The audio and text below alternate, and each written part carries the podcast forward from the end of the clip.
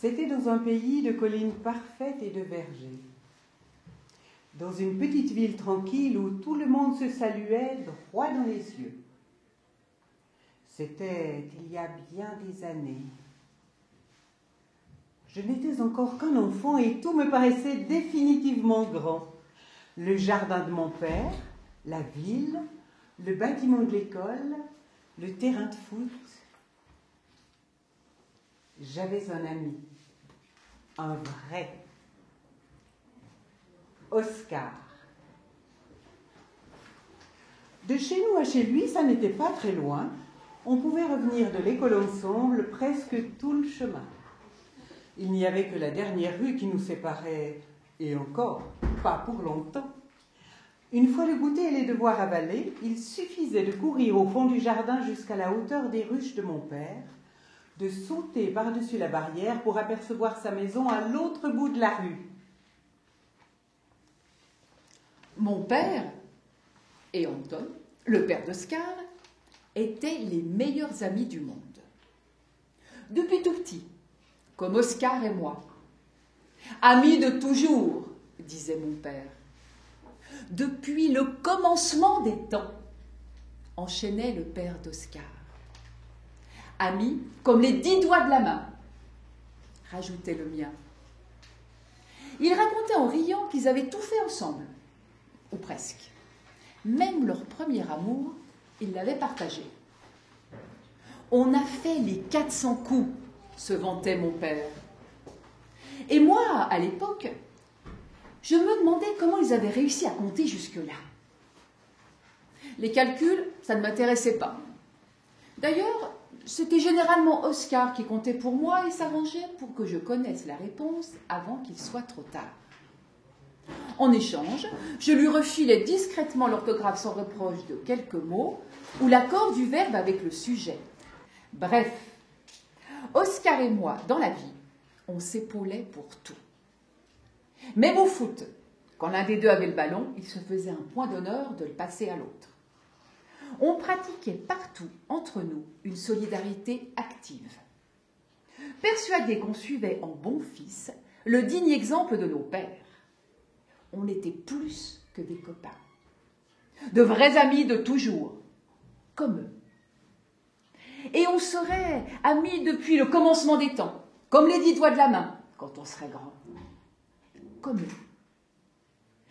On les sentait tellement accordés en tout. En le présentant, mon père plaisantait quelquefois. Lui, c'est le comptable poète, et moi, le poète épicier. Anton rectifiait le plus sérieusement du monde. Voyons, Heinzi, je suis le poète comptable et toi l'épicier poète. Car s'il y avait une chose qui allait de soi, c'était bien leur passion pour les beaux vers, qu'ils accouplaient souvent habilement à quelques bons vers. On les entendait parfois jusque tard dans la nuit se relancer les strophes sublimes de nos grands poètes dans l'air sombre et tiède du verger. Et quand le taux d'alcool avait suffisamment grimpé, c'était leurs propres vers qui prenaient le relais. Lorsque ma mère, le lendemain matin, lui faisait le reproche déguisé de ce qu'elle nommait votre tapage nocturne, mon père se défendait, pas trop tout de même, vexé, en déclarant que le mélange subtil d'un bon vin et de l'art ne pouvait que grandir son homme, et qu'on n'avait jamais vu assassin laisser pour mort quelqu'un en l'astiquant à coups de poème. Il laissait aussi entendre à qui le voulait qu'il ne verrait pas d'un mauvais œil que moi, son fils cadet bien-aimé, son Benjamin, devienne poète tout court. C'était il y a longtemps. Avec Oscar, on se retrouvait au bout de la rue, on allait à l'école, on revenait en s'attardant un peu trop. Le samedi, on faisait partie d'équipes de foot qui jouaient sur le terrain à la sortie de la ville et on agaçait les filles dans les règles de l'art. On formait à deux un sacré régiment de bêtises. On faisait tout ce qu'il fallait faire à cet âge-là pour grandir et on était entré gentiment dans notre ère des 400 coups. après avoir décidé que le premier avait été le vol d'un bâton de bois de réglisse à la droguerie de la Bahnhofstrasse. Les seules menaces qui semblaient peser sur nous étaient les punitions du maître, les réprimandes de nos pères et les criailleries de nos mères. Rien d'autre ne nous menaçait dans les petites rues tranquilles de notre ville, où chacun se connaissait et ne manquait pas de saluer son voisin droit dans les yeux. J'étais le cadet choyé d'une famille sans histoire. Fils d'un père qui possédait un petit commerce sur la devanture duquel il était inscrit épicerie fine et denrées coloniales.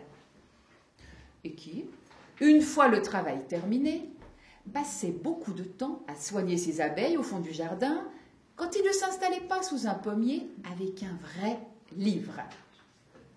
Comme il disait, pour bien le distinguer de tout ce qui se publiait en vain. Oscar et moi, en sortant de l'école, on faisait parfois le détour jusqu'à l'épicerie où on restait un moment dans l'arrière-boutique, un peu étourdi par les vapeurs mélangées qui assaillaient les narines à souhait et qu'on tentait d'identifier. Apprenti humeur pas très doué. On se retrouvait toujours sur le trottoir, la joue enflée de quelques douceurs. Bonbons à la violette, à la bergamote, ou double ration de boules de guimauve pour moi parce que Oscar avait horreur de la guimauve et qu'il n'osait l'avouer à mon père. Saluer le père d'Oscar était plus difficile. Il travaillait dans l'une des deux banques de la ville et son bureau était au premier étage. On ne pouvait pas pénétrer dans l'immeuble, mais on espérait qu'il lèverait la tête exactement quand on serait sous sa fenêtre. Sa main agitée dans notre direction valait bien la douceur de la violette.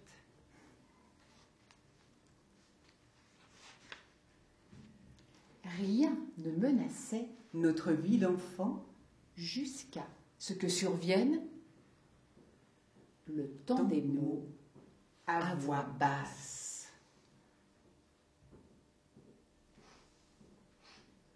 Que nous, les enfants, ne l'ayons pas senti se rapprocher ce temps-là. C'est normal. On fait beaucoup de bruit dans ces années de notre vie et la voix des adultes, ma foi, sont nettement moins importantes que nos chamailleries. Pourtant, quand j'essaie de retrouver quelque chose de cette époque d'aussi loin que je suis aujourd'hui, c'est bien aux voix des adultes que je pense. Ce sont les voix qui se sont mises à changer d'abord. Leurs intonations, leur intensité, l'insistance de certains mots et de quelques noms qui, prenaient de plus en, qui pesaient de plus en plus lourd dans les conversations. Et si je dis le ton des mots à voix basse, ce n'est qu'une de mes vérités, puisque nombre de gens se sont mis au contraire à parler plus haut qu'avant. Notre maître, par exemple, a vite été de ceux qui ont haussé le ton. Et il a commencé à dire des choses qu'on avait décidé de ne pas entendre, de ne pas entendre Oscar et moi. Un point, c'est tout. Mais mon père et son ami Anton ont tout de suite fait partie, eux, de ceux qui se sont mis à parler plus bas qu'avant. Leurs grandes envolées poétiques étaient de plus en plus souvent remplacées par de longues discussions à, voix, à mi-voix où je sentais flotter des vapeurs d'inquiétude. Je humais dans le son de leur discours que quelque chose avait changé. Mais quoi? De toute façon, il aurait fallu être idiot pour ne pas avoir remarqué qu'ils ne s'éclaboussaient plus de leur rire comme auparavant, quand ils étaient attablés entre pommiers et pruniers, et qu'ils ne faisaient plus frissonner les étoiles d'émotion tard dans la nuit. Même le goût des bonbons à la violette ne me semblait plus pareil, tandis que je le voyais sur les trottoirs de notre petite ville, où les gens n'avaient plus l'air de savoir se saluer droit dans les yeux. Quant à la voix qui parlait plus haut que toutes les autres, on l'entendait partout. Partout sortir du ventre des radios, vociférer au grand air par les fenêtres, sur les places, dans les cafés, au cinéma aussi. Elle martelait des phrases auxquelles on ne comprenait pas grand-chose, avec, derrière, des fous de plus en plus immenses qui faisaient claquer leur approbation. Autant chez nous que chez Oscar, nos pères avaient vite décidé de boucler la radio quand la voix s'y mettait à tonner. Ma mère protestait mollement. Heinzi, laisse-nous donc l'écouter. On l'écoutera quand il racontera des choses sensées. Pour le moment, il ne me dit rien de bon. Maintenant que la voix avait pris tellement d'importance dans les maisons, les lieux publics et même à l'école, on voyait grimper partout sur les murs cette espèce d'araignée noire avec ses pattes tordues posées sur le fond rouge sang des drapeaux. J'avais entendu mon père bougonner au père d'Oscar. La croix sacrée hindoue, voyez-vous ça? On se demande où cette bande de rustres a bien pu aller dénicher ça. Je crains que ça nous rapporte que des ennuis leurs histoires.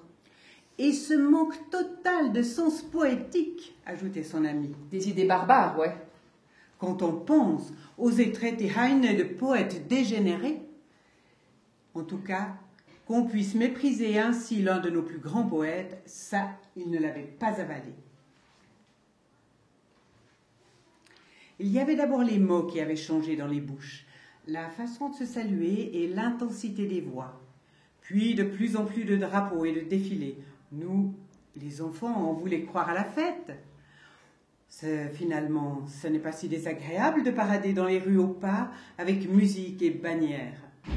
Jusqu'au jour, jusqu'au jour où tout a été, où tout a été cul par-dessus tête. Jusqu'au jour noir à l'école. On venait d'entrer en classe. Le maître a dit à Oscar très fort Toi, tu prends tes affaires et tu déménages tout au fond. Courte, viens prendre sa place, devant. Puis le maître n'a plus adressé la parole à Oscar, comme s'il n'avait plus été là du tout. Je me retournais de temps en temps pour voir la tête de mon ami.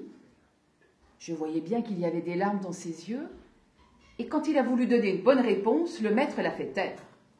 Estime-toi encore heureux qu'on te garde. Et il a ajouté quelque chose où j'ai cru comprendre fils de chien. Fils de chien À la fin de la classe, j'ai couru vers lui. Mais qu'est-ce que tu lui as fait au maître? Oscar avait beau se creuser la tête pour chercher ce qui avait pu tellement lui déplaire dans sa conduite et déclencher une telle colère. Il ne voyait pas. Il avait les yeux rouges, marchait la tête en bas, il ne savait pas ce qu'il dirait à son père et il avait peur de ce qui arrivait. Benjamin, enfant, comment échapper à l'imbécilité humaine? a explosé mon père quand je lui ai raconté désemparé ce qui venait de se passer. Essaye toujours de t'en tenir à l'écart. Quoi qu'il arrive, et surtout ne laisse ni la méchanceté ni la bêtise salir ta bouche. Jamais.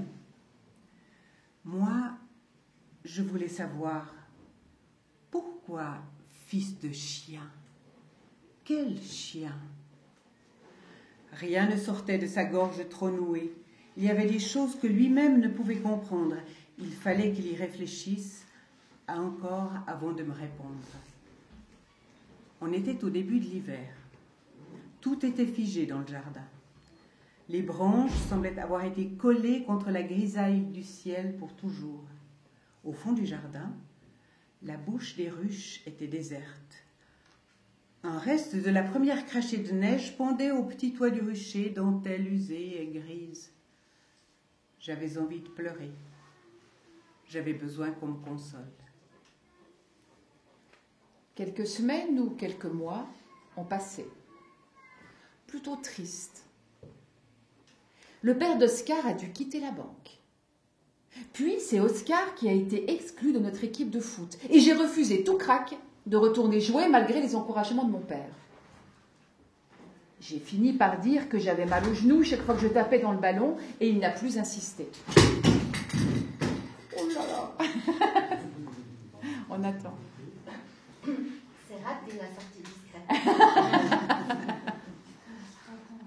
C'est pas grave. Et il n'a plus insisté. Mais quand l'entrée de l'école a été interdite à mon ami en même temps qu'à plusieurs autres de nos camarades, je n'ai malheureusement pas eu le choix. Il a bien fallu continuer d'y aller. Au bout de son troisième jour d'exclusion, Oscar n'est plus venu m'attendre à la sortie parce que les autres se sont mis à lui crier toutes sortes de noms détestables. On se retrouvait devant chez lui et on venait se réfugier au fond du jardin de mon père, le plus loin possible des ruches. Là, on commençait à refaire le monde et on sentait bien qu'il y aurait du travail. On s'imaginait en, fils de chien, de la race des bergers allemands. Justicier qui mordrait loin à la ronde tous les mollets des brailleurs, comme les appelaient nos pères. La nuit, je rêvais que je courais jusqu'au terrain de sport avec Oscar, qu'on arrachait la bannière rouge au portail d'entrée dans le noir. On allait se cacher dans les forêts, tout proche, et on piétinait l'araignée à tour de rôle, on lacérait le drapeau en tous sens. Oscar ferait un trou dans la terre avec son couteau, et on jetterait les morceaux dans la fosse. Ce serait notre seizième coup sur les quatre cents coups. Mais toutes nos colères, tous nos rêves de vengeance n'ont pas suffi à empêcher ce qui est arrivé par la suite. Autour de nous, tout était devenu tellement embrouillé. Un jour, pas d'Oscar à notre rendez-vous. J'apprends en rentrant qu'ils devront quitter leur maison d'ici à la fin de la semaine et qu'ils habiteront désormais à l'autre bout de la ville, dans un quartier réservé. Réservé à quoi? Mon père, auparavant si bavard et si gai, ne desserrait pas les lèvres. Je finis par comprendre dans cette confusion qu'il valait mieux ne pas être juif par les temps qui couraient. Si vous l'étiez, on vous obligeait à tuer votre chat bien-aimé, on vous interdisait de jouer dans l'équipe de football, on vous chassait de l'école, on vous envoyait habiter dans un quartier réservé. Il ne fallait pas être juif, un point c'est tout. Et nous ne l'étions pas. Pourquoi et comment on pouvait l'être ou ne pas l'être, j'en avais aucune idée. C'était typiquement un des sujets qu'Oscar et moi avions décidé d'ignorer.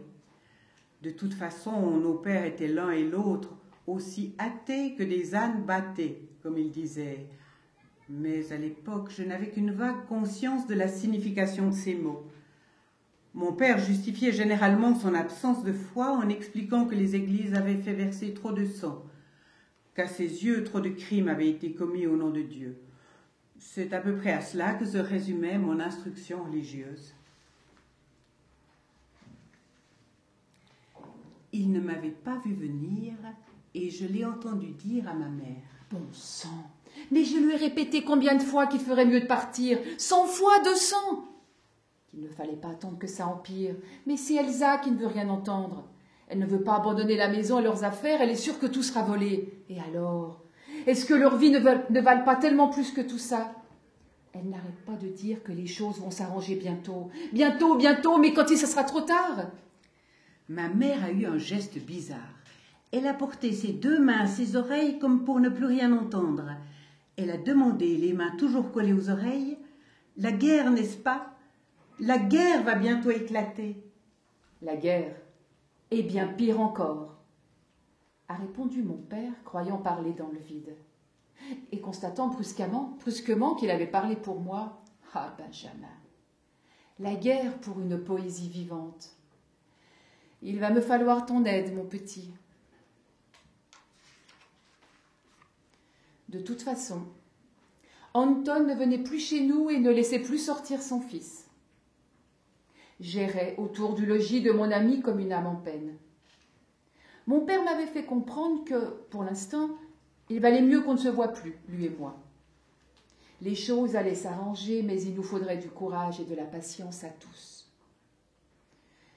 Lui ne quittait plus son épicerie que pour se réfugier au fond du jardin, autour de ses ruches caché sous son grand chapeau à voilette, comme si celui-ci pouvait à la fois le protéger des piqûres d'abeilles et du climat de violence et de mépris qui grandissait autour de nous.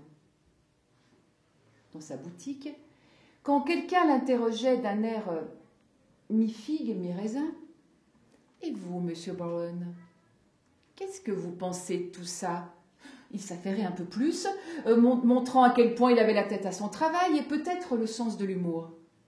Moi, monsieur, je ne fais pas de politique. Je ne fais que de la poétique en gros et de l'épicerie au détail.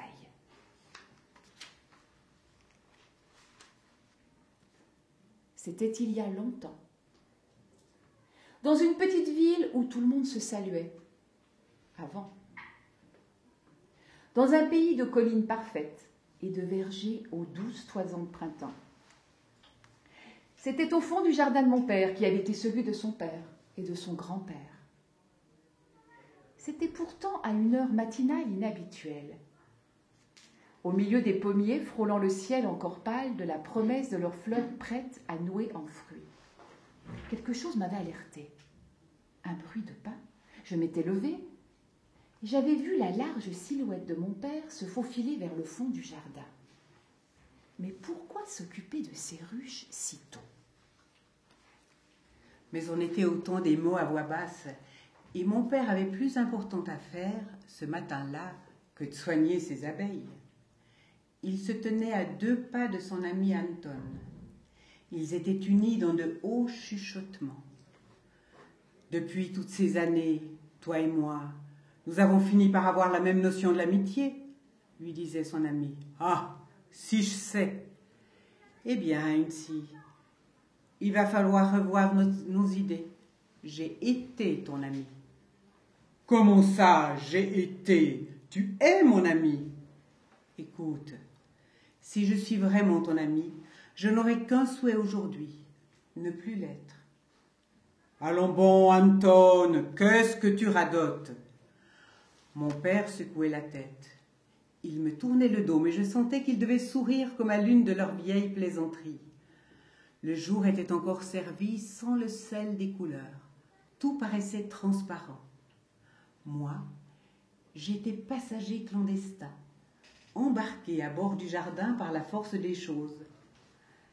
Accroupi juste derrière eux, à l'abri des ruches, presque noyé entre les longues mèches d'herbe détrempées par l'averse de la nuit. Et tout près de mon oreille, je devinais la vie contenue dans les ruches sur le point d'exploser en mille vibrations d'ailes dès que les premières bonderies du soleil auraient attaqué le vieux bois du rucher. L'odeur de la cire perçait mes oreilles, mes narines. Quel oiseau lève tôt embrouillait leurs paroles par instant Je ne m'en souviens pas. Je me souviens seulement que l'heure était devenue grave tout à coup. Qu'elle pesait lourd dans leur bouche. Que les mots s'accrochaient à leurs lèvres comme pris dans les dents d'un peigne.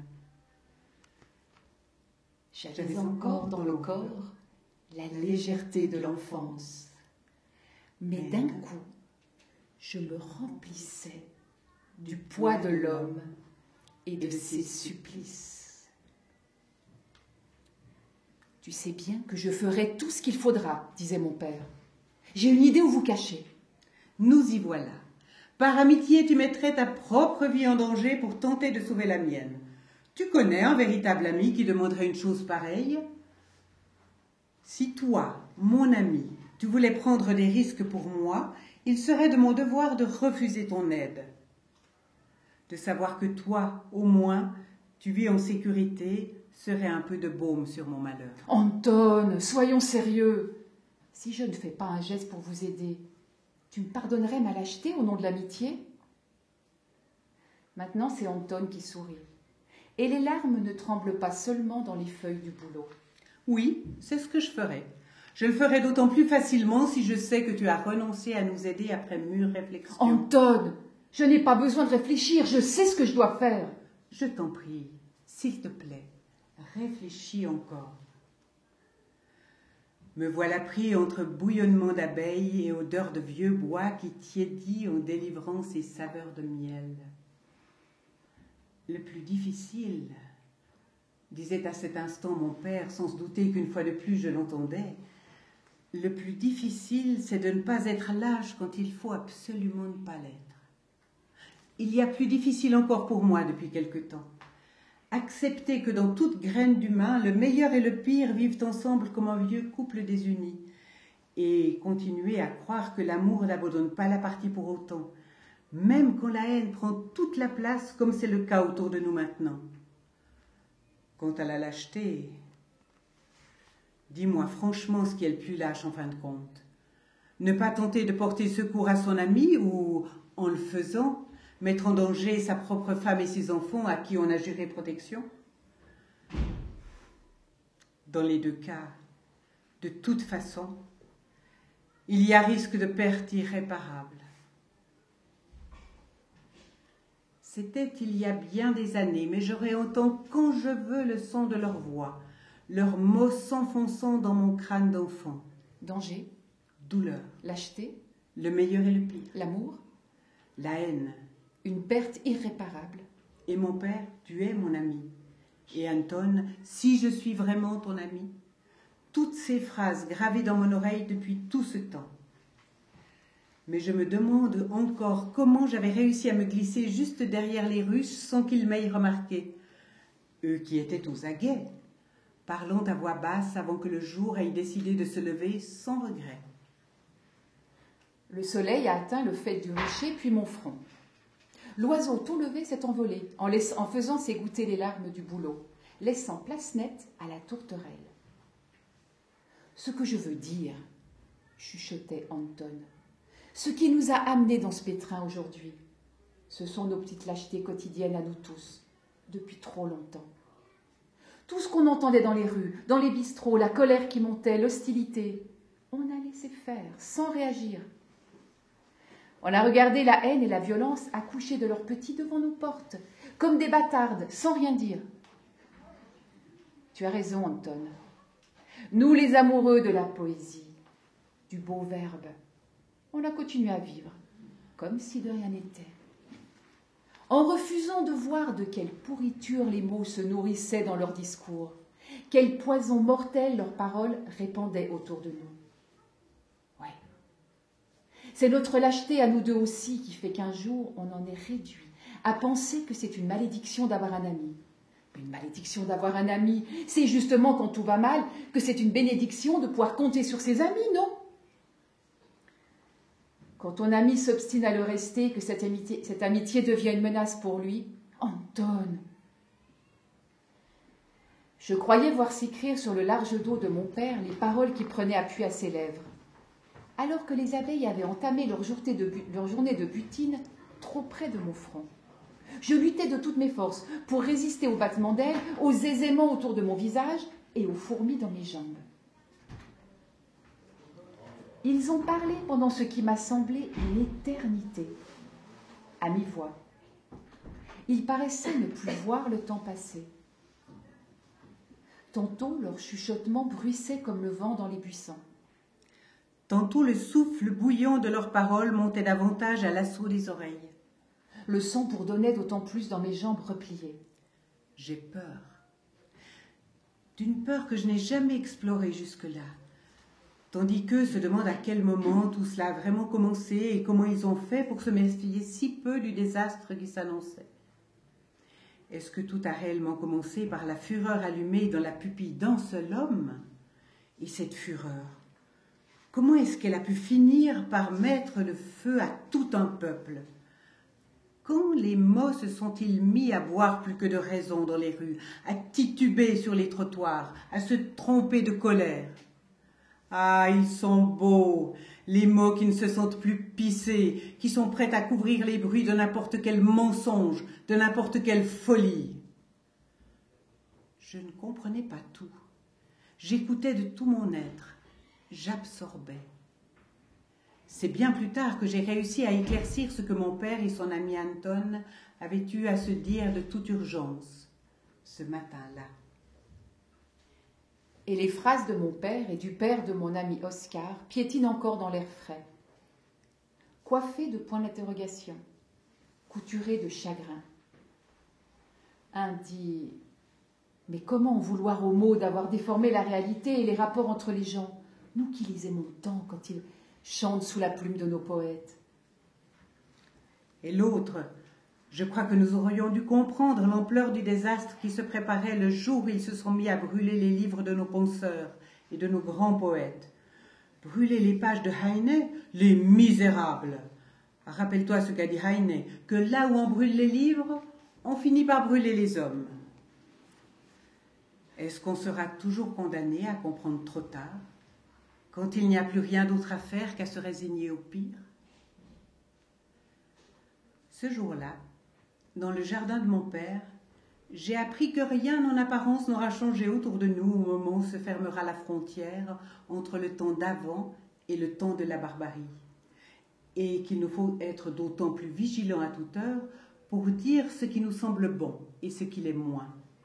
Parce que, accoudé à notre fenêtre, on ne verra probablement rien de différent pendant longtemps. À peine si un matin la vitrine devant chez nous aura été brisée, et qu'à la devanture, bientôt, le nom aura changé de consonance. Quelle importance Quelle importance On s'habitue à tout, n'est-ce pas? Et le goût de notre café au lait n'en aura pas changé pour autant, non? Pourtant, les mots auront déjà probablement commencé leur travail de sape. Et il se lèvera le jour où les maudites paroles sépareront tout à la fois copains d'avant, Amis de toujours, parents de longue date, voisins de palier, l'épicier et ses clients, les quartiers et ou les villes, des pays entiers dressés les uns contre les autres, des nations pleines à craquer de haine. les gestes de cruauté n'auront plus qu'à achever la besogne des paroles barbares. Viendra ensuite le mois où même la parole rendra l'âme. Il n'y aura plus que la violence qui parlera pour ne rien dire. C'est toujours comme ça. Toujours les mêmes vieux refrains de misère. C'était dans un pays de collines parfaites, au printemps.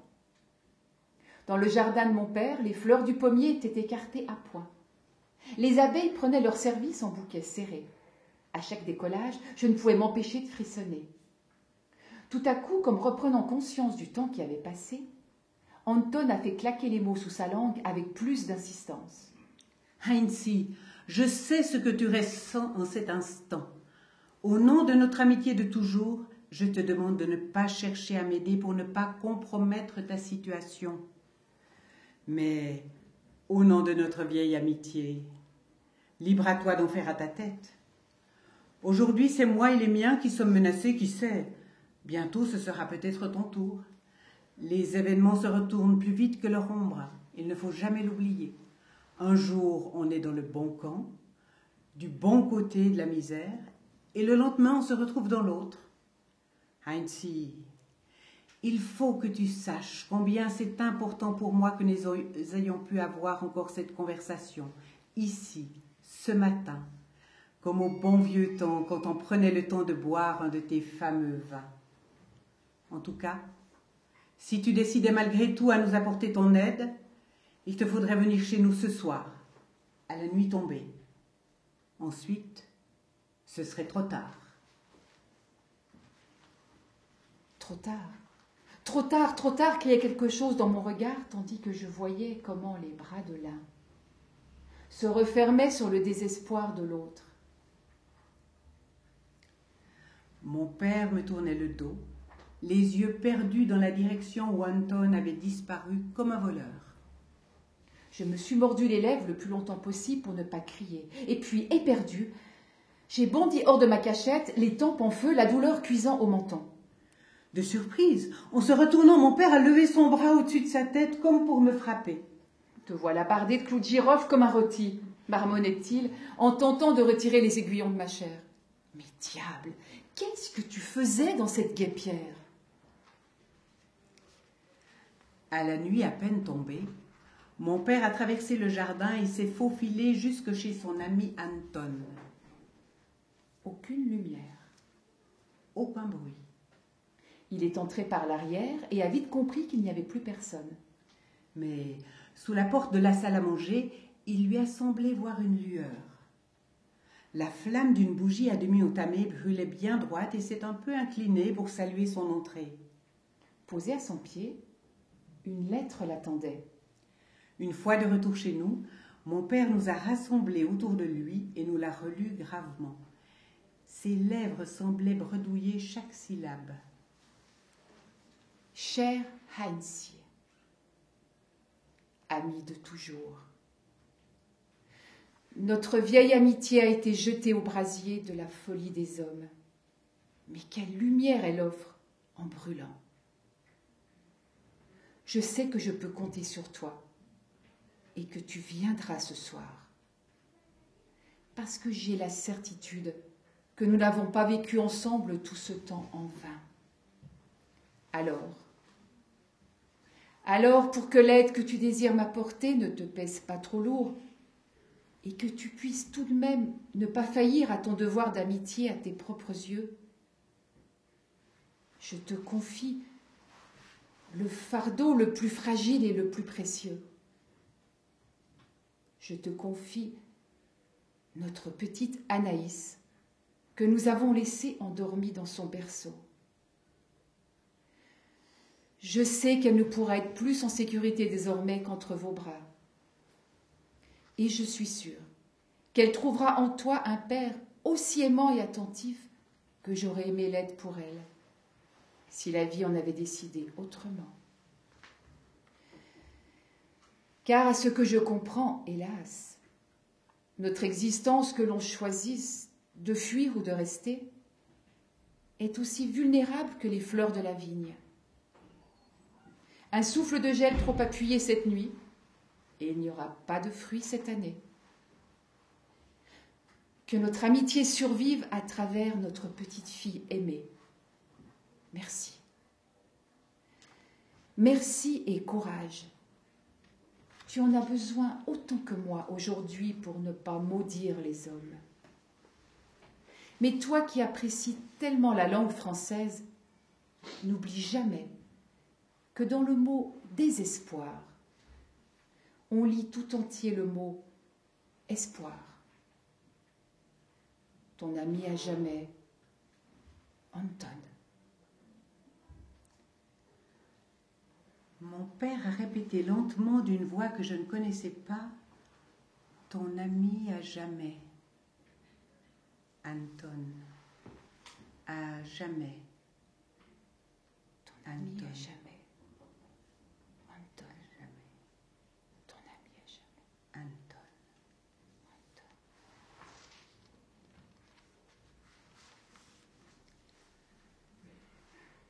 Ce matin de printemps a été la dernière fois où mon père a vu son ami Anton. Je n'ai jamais revu Oscar non plus. Quant à savoir ce qu'il est advenu d'eux, quelqu'un a dit qu'ils auraient été arrêtés de l'autre côté du fleuve et entraînés dans la forêt avec d'autres gens.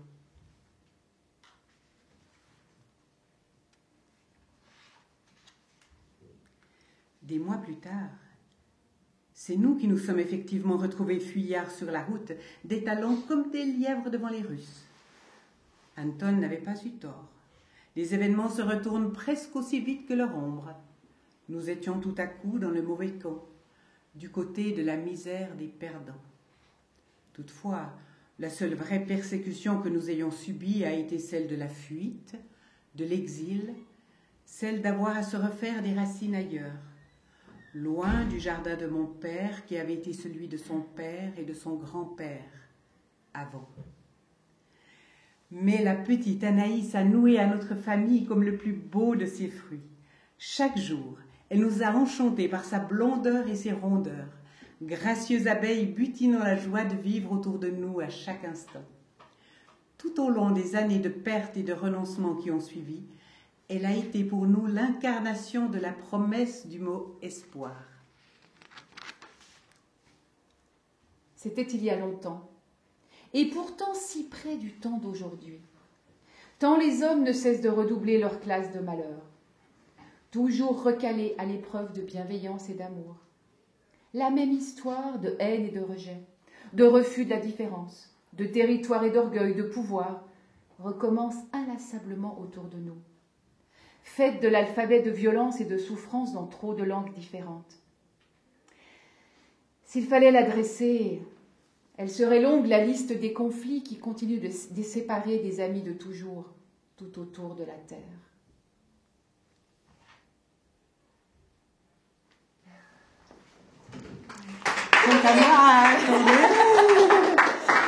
Quant à moi, voyez-vous, fallu que je me mette à calculer tout seul, puisque Oscar n'était plus là. et j'ai pris goût aux chiffres. Aux formules mathématiques. Je ne suis pas devenu poète tout court, comme l'aurait souhaité mon père. Je n'ai jamais été qu'un physicien poète. Mais je crois avoir finalement réussi à le convaincre qu'il y a aussi infiniment de poésie dans les particules élémentaires. Presque autant que dans les vers de Heine. Il y a une chose, toutefois, pour laquelle j'ai toujours essayé de suivre son conseil. J'ai pris grand soin à ce que ma bouche n'abrite ni malveillance, ni trop de bêtises. Aux paroles de fiel, j'ai toujours préféré les paroles de miel. Et le silence